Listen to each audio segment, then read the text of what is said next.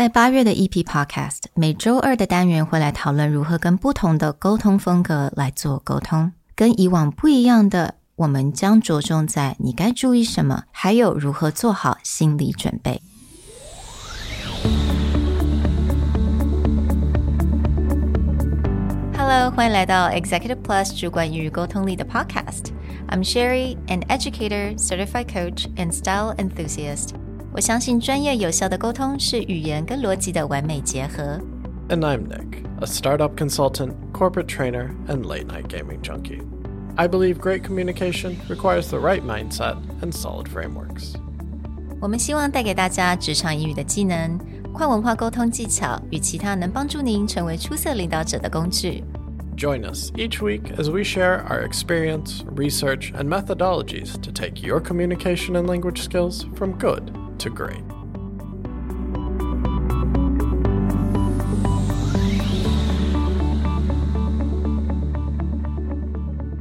Hey, everybody. Welcome back to the Executive Plus podcast. This month, we're diving deeper into social styles. And we wanted to start off a few episode series looking at how do you prepare yourself to talk to a certain style. Mm. So today, we're going to dive into not only how do you communicate with an expressive, but what kind of mental preparation or preparation game do you need to have in order to get ready to have a more effective conversation with an expressive? 没错，今天的单元就是来探讨如何跟 expressive 来做沟通。As an expressive myself, it's gonna hurt a little。但是今天我要来 分享我的 weakness 是在哪里，还有呢，如何去做一些心理的准备，尤其是当你要讲到一些比较 difficult conversation。For those of you who need a refresher or are a bit newer to our podcast, to get a more comprehensive overview of the expressive style, go back to episode 229 and definitely check out the most recent episode 302 to understand the two dimensions that we're going to dive in a little more. Even for those who haven't taken the test or are not familiar, you should be able to spot out the expressive style from the way mm. we talk about it today. So, just a little recap expressive 也就是表现型的人呐、啊，他的 a lot of hand gestures, they like to talk to people, they appeared to be quite communicative and inspiring, and also they're quite emotional at times. I'm not saying that they're just, you know, completely full of emotion, but they're definitely more emotional than other styles。那我们今天就来先来分享一下哪一些是他们的 key traits，也就是在沟通上面你一定要注意什么。 for those following along in episode 302, an expressive is high on assertiveness, which means they are more tell oriented, and they are high on responsiveness, which means they are much more open in showing their emotions, and they can also use their emotions as part of control or part of inspiration. So, I'm going to talk about the three things that everyone needs to know when you're talking to an expressive. Expressive 呢，我们非常的喜欢 spontaneous，我们也特别的 impulsive. And I think spontaneous and impulsive, there's like a very thin line, right? Spontaneous can be good，就是非策划安排的。我们有的时候喜欢去做一些事情，或者通常有时候是 follow the gut。但是呢，有的时候又会非常 impulsive，也就是比较冲动的。So as Sherry said, expressives tend to follow their gut. They tend to follow their intuition, which means that they get a sense of how something is going, whether it is the information they have or more importantly, it's the vibe they feel in the room. What a expressive can do, especially if they're very good on that responsiveness side, they're very good at using their emotions in the right ways. Like you can throw an expressive up on a stage with no preparation and they'll usually be fine. Mm-hmm. Like they can get away with it. And some people may mix that with, say, extroversion but yeah. it's really not. It actually just has more to do with they like that feeling of both being a center of attention, but also because they can follow their intuition, they can usually read a room and then they mm. have enough information to just go with it. So if you're ever like in a pinch and there's like a sudden Q&A or a sudden presentation, if you know an expressive, just toss them upstage. They'll usually be fine. Mm. Now the downside is that when there's a very difficult situation 或者是 压力突然间来的时候，有的时候 expressive 无法做一个非常理智的一个决定。So this is where that impulsive comes in there, which is sometimes they'll make a decision, but just depends on where their mood is. If they're in a really good mood, that can be spontaneity, that can be very positive. If they're not in the right place, they can just like feel the pressure and then just like make all these decisions, but there doesn't seem to be like a solid logic. It doesn't seem to have a direction. And so it's just like, I don't know what's happening right now. Now the second key trait, and this is going to hurt a little, but expressive need personal approval or validations from others. And this is back to that very high responsiveness. Mm. Not only are they more open with their emotions, they are also a lot more affected mm. by having emotional needs met or not met, which means expressives as a whole do thrive on validation. They mm. do thrive on approval. And so a lot of times when they're taking a center of attention, they need that feedback. If mm. they don't get that feedback, it starts a loop of either seeking personal approval, even to a negative point, or they start questioning themselves and their mood will switch mm. because they're not seeing how that relates to what they're doing. Yeah. Now, the third key trait would be, now this is a little confusing, even for myself, is that 我们通常是比较 goal oriented, but not detailed oriented. This is a really interesting, I won't say contradiction, but yeah. it's something from the outside that's a little hard to understand. Mm. One thing we'll talk about is when you're talking to an expressive, you need to give them room to think out loud. Mm. And you have to be prepared to answer questions that give them more context or give them more information. So, expressives like a lot of brainstorming, they enjoy a lot of back and forth conversation. But just because they get more information from these conversations doesn't mean they make decisions mm-hmm. based on this information. So, they like to talk about big goals, big visions, how to get to the future, and they like all the brainstorming and conversation and mm-hmm. thinking out loud that goes with it but they may not follow any of it. Yeah. They may just go that gut intuition and yeah. they must do what they want, but they still need the conversation. Right. So, having said that, let's talk about what you should do to mentally prepare to have a difficult conversation or in kind of a emotionally charged situation with an expressive. 第一个我觉得非常重要的就是 you need to be centered first。跟 expressive 讲话，尤其是在很多压力之下呢，他们真的会比较 emotional。And I I like this. They may get a little bit disoriented and disorganized. 我觉得这个是 Yeah, I mean, I Nick is laughing right now because he's afraid to nod his head. I'm just smiling big and saying nothing. So tell me, tell me how I could be so disoriented sometimes. Well, take a quick step back and talk about where this comes from. Because expressives are on the extreme side of both assertiveness and responsiveness, expressives emotions tend to control a situation, not just for themselves, but they can easily influence a room. Now, the positive side of that that we've covered before is they can be incredibly inspirational. That passion, that drive, that enthusiasm for something can just bring an entire room with them. But it also means that they can go the total opposite. So it means that when you're walking into a situation with an expressive, it's going to be a roller coaster of emotions. Mm. The example I love to give of this is I have literally been in meetings where the CEO was like the tip top iceberg tip of an expressive. Mm-hmm. And throughout a 10 minute conversation, and conversation I put in quotes, no one else talked this entire time. We presented two ideas to the CEO. The CEO talked himself into and out of changing his direction out loud in 10 minutes with no one else talking. Like he got really excited about a new direction and then he started being like, "Oh, here are all the problems with that and that would lead to all these issues." And then like talked himself out of it and then came back to the conclusion to modify something slightly but mostly stay in his original direction. No one else spoke during that 10 or 15 minute segment. He just talked out loud. And so what this means is if you're not centered and ready for that, you will follow their roller coaster. Yeah. They will get like super excited about something. You'll get super excited about something. And then something may come up and they will get mm, super negative about it, or they'll mm-hmm. really not like something. Or again, back to that personal approval, they will not feel people are in tune with them and they'll get upset about it. If you follow that roller coaster, especially as someone who is very expressive or very authoritative in their position, you can get very off balance. And that's because that person can also get very off balance. Mm-hmm.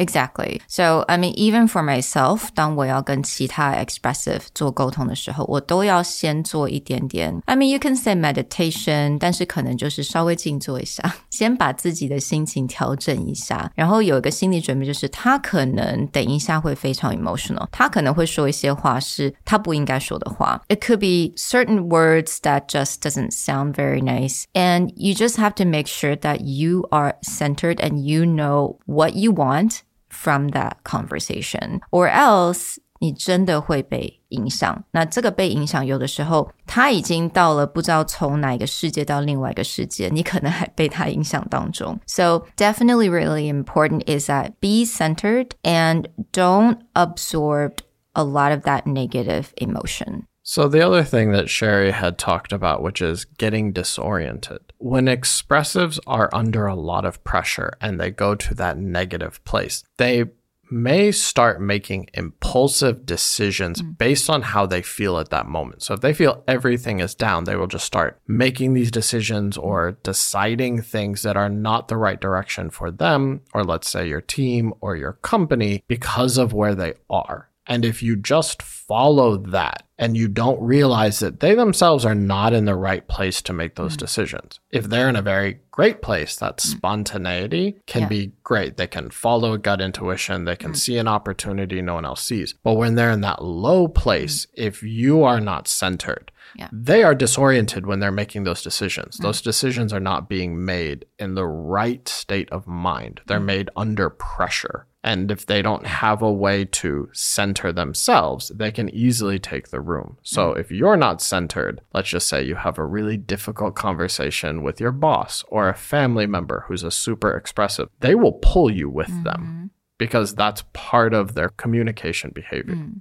And one thing you have to understand is that 当他讲完了可能一些不太好听的话，或者是 you know after they're being very disoriented, they may forget about that. They may just come back um, once they recuperate right? So sometimes you don't really need to take it to heart of what they've said because they may not even remember what they said. Yeah, expressives can be an emotional etch a sketch. Yeah. If any of you grew up in the 80s, the little red thing where you mm. can draw pictures and then shake it and it disappears. Yeah. An expressive may have a doomsday report on Monday. By Tuesday, something positive happens and they have no idea what happened or mm. remember the context for Monday and they're fine. But if you're another style, let's say especially an amiable, you may have taken that to heart. Yeah.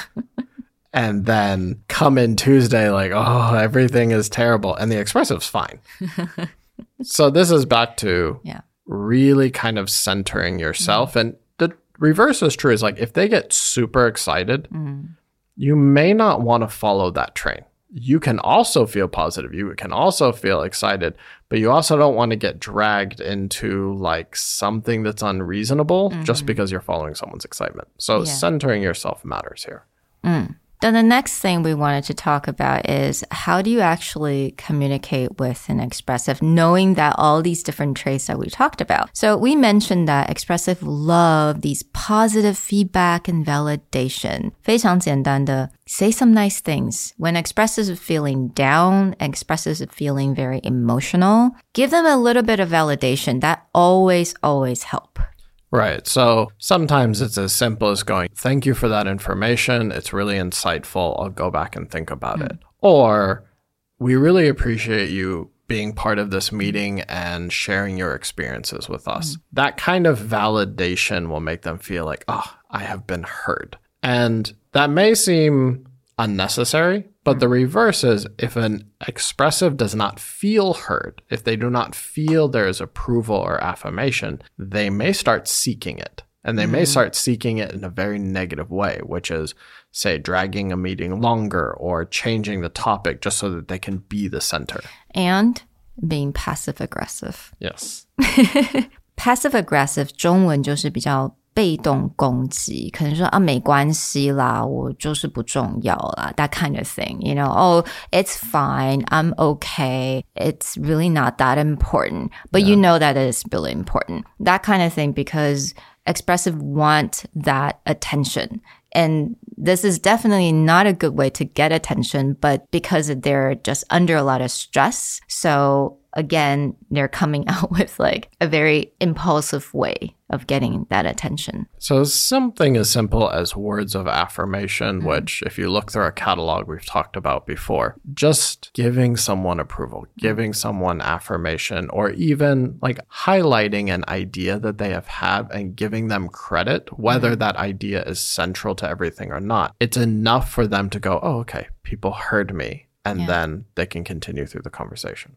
Now, the next thing I know it's a bit weird. We talked about expressive being someone who may agree to a goal, but may not actually agree to all the details and the process. 但是呢，当你在 present 给 expressive 的时候呢，你还是要提供给他所有的 detail 跟所有的 context。 Something we covered before expressives like brainstorming. They like having sounding boards. They like the conversation because they like to think out loud or they like to interact with people. When they are not given that opportunity, that's actually pressure for them because they don't feel connected. They don't feel like they understand all the context. So they may not make decisions based on these details, but two things have to happen. One, you need to give expressives more context and more details when you're presenting to them. Two, you need to leave room for them to talk, give mm. feedback, or brainstorm with you. Right. If you go into a presentation, we're going to say driver style, which we'll cover later, and go key point A, key point B, here's the decision I want to make. If you do that to an expressive, they will be extremely unhappy mm. because they will feel one, I don't have enough information. Two, I didn't get to give any feedback. I Right. didn't get to talk. So when communicating with expressives, you need to give more information. You need to leave time to ask for more feedback. Right. So simply say, Hey, do you have any questions so far? Tell me what you're thinking right now. Simply saying, Tell me what you're thinking right now. 但这个时候你要注意，当你在做 presentation 的时候，可能 expressive 会问你很多问题，有很多的问题他可能自己就会回答了。They will answer themselves. They may not be in a question for you to even answer.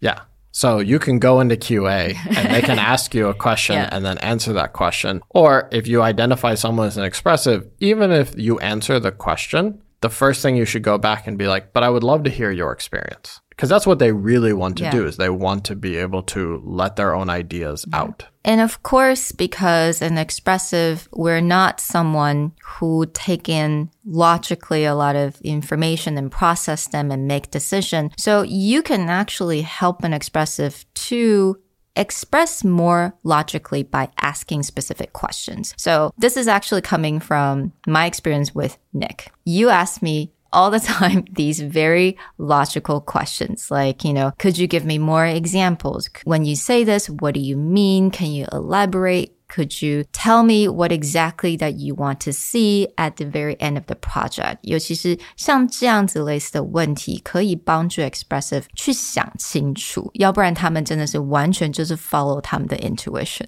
Right. There are often times where that intuition is correct. But part of the difficulty of working with an expressive on a team with other styles is other people may not understand that tuition.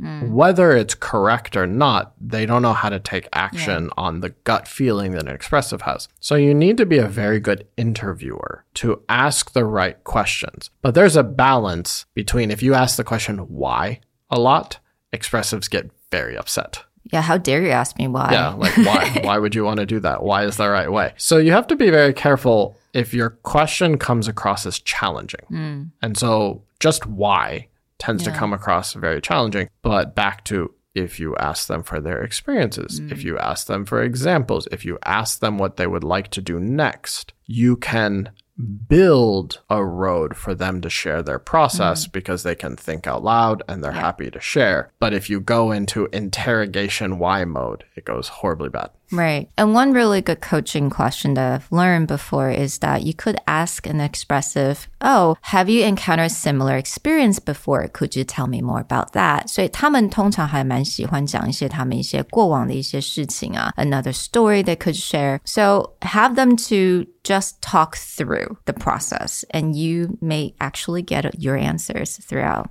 The last tip we have when it comes to communicating with an expressive is with expressives, you need to be flexible with your deadlines. Oh, what do you mean by that? This is because on that high responsiveness side and also that spontaneity and following their gut intuition, if an expressive is very excited about something, they may give you very unreasonable deadlines, mm. meaning they'll be so excited about it, they think they can get it done right now because they're on that high of the energy. But when it comes down to, again, the detail orientedness, sitting down, planning everything out, making sure everything is right, that deadline that they said they have mm. is not quite true. So when communicating, be flexible. Maybe one of those things, if you say, I need it by Monday, probably you should need it closer to like Wednesday or Friday. Mm-hmm. Simply because you need to let that person process. Two, brainstorming, thinking out loud, using other people as a sounding board is necessary for the expressive's own process. So that means that they need other people to work with. They need another team to feel that energy. So that takes time It can be a great thing. It means expressives can be great collaborators. It means that they can be really good at pulling teams together, but they need time to do that in order to be the most effective. So they may in their head go, Oh, I can execute this. I'm ready. I'm passionate. Let's get it done by Tuesday. Mm. You need to take that with a grain of salt. Right. So speaking of being flexible with time, 我觉得这个也是一个很好的 trick when let's say you're getting ready to go out to like having dinner or a movie, you could actually give an expressive a slightly different or cheat on the uh, the time frame. 你可以稍微移动，比如说你真的十点二十分得离开家里，那你就说哦十点钟。we need to get ready by 10. Cause very likely 当我们心情很好的时候，我们会觉得啊、oh,，it's fine. I have all the time in the world, and I may just take that extra 10 minutes of time. Mm. So I think this is uh, could be a really good tip for you guys. We hope you enjoyed this tip along with the others we discussed before. Definitely check out the show notes where we lay out the things we discussed both how do you prepare yourself to talk to an expressive and what tips and tricks do you need to have a more effective communication with expressives. Join us as we explore the other styles. We'll talk to you next time. Bye. Bye.